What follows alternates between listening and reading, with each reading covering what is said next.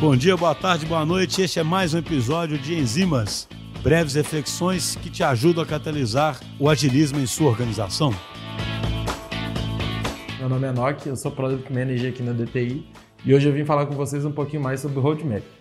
Roadmap é uma ferramenta que ela é muito utilizada para comunicação e disseminação de visão de produto. Muito comum quando a gente está lidando com produtos digitais, a gente lidar com expectativas dos diversos stakeholders e o Roadmap é uma ótima ferramenta para conseguir demonstrar progresso do andamento desse produto e ajudar a controlar um pouco dessas expectativas. Ele também é muito útil para ajudar a traçar uma visão compartilhada com o time.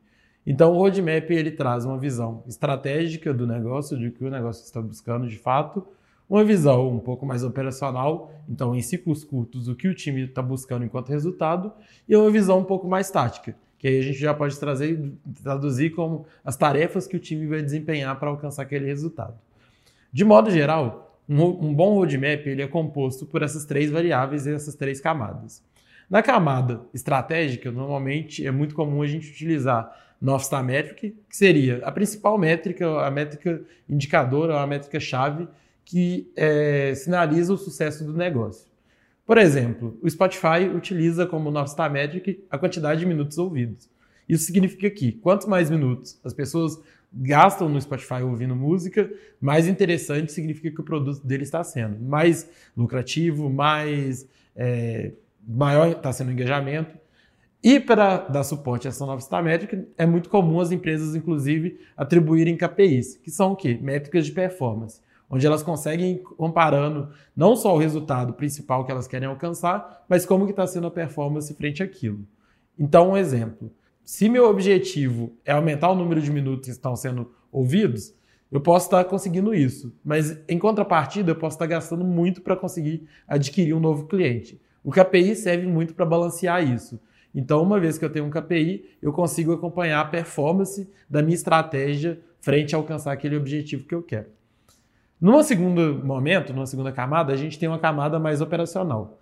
O que seria essa camada operacional? Uma camada que já está muito direcionada para o time de produto. Então, é como o time de produto vai é, é, tangibilizar essa estratégia. Então é muito comum nessa camada operacional a gente lidar com OKRs, que seriam o quê? Objetivos de curto prazo, digamos assim, para um ciclo de até três meses, com métricas ou, ou resultados esperados ali que são mensuráveis é, dentro desse ciclo. E numa camada mais tática, que aí já é total pensando no desenvolvimento e na entrega dessa estratégia e da operação dessa estratégia, a gente tem o que é mais comumente chamado de backlog então a gente tem itens ali que são, serão desempenhados e tem uma prioridade para alcançar aquele, aquele objetivo. Então, de um modo geral, da mesma forma que a gente utiliza o backlog para trazer visibilidade para o time, a gente utiliza o roadmap para trazer visibilidade compartilhada para todos os stakeholders e principais envolvidos, sponsors do produto, sobre como será o desenvolvimento daquele produto.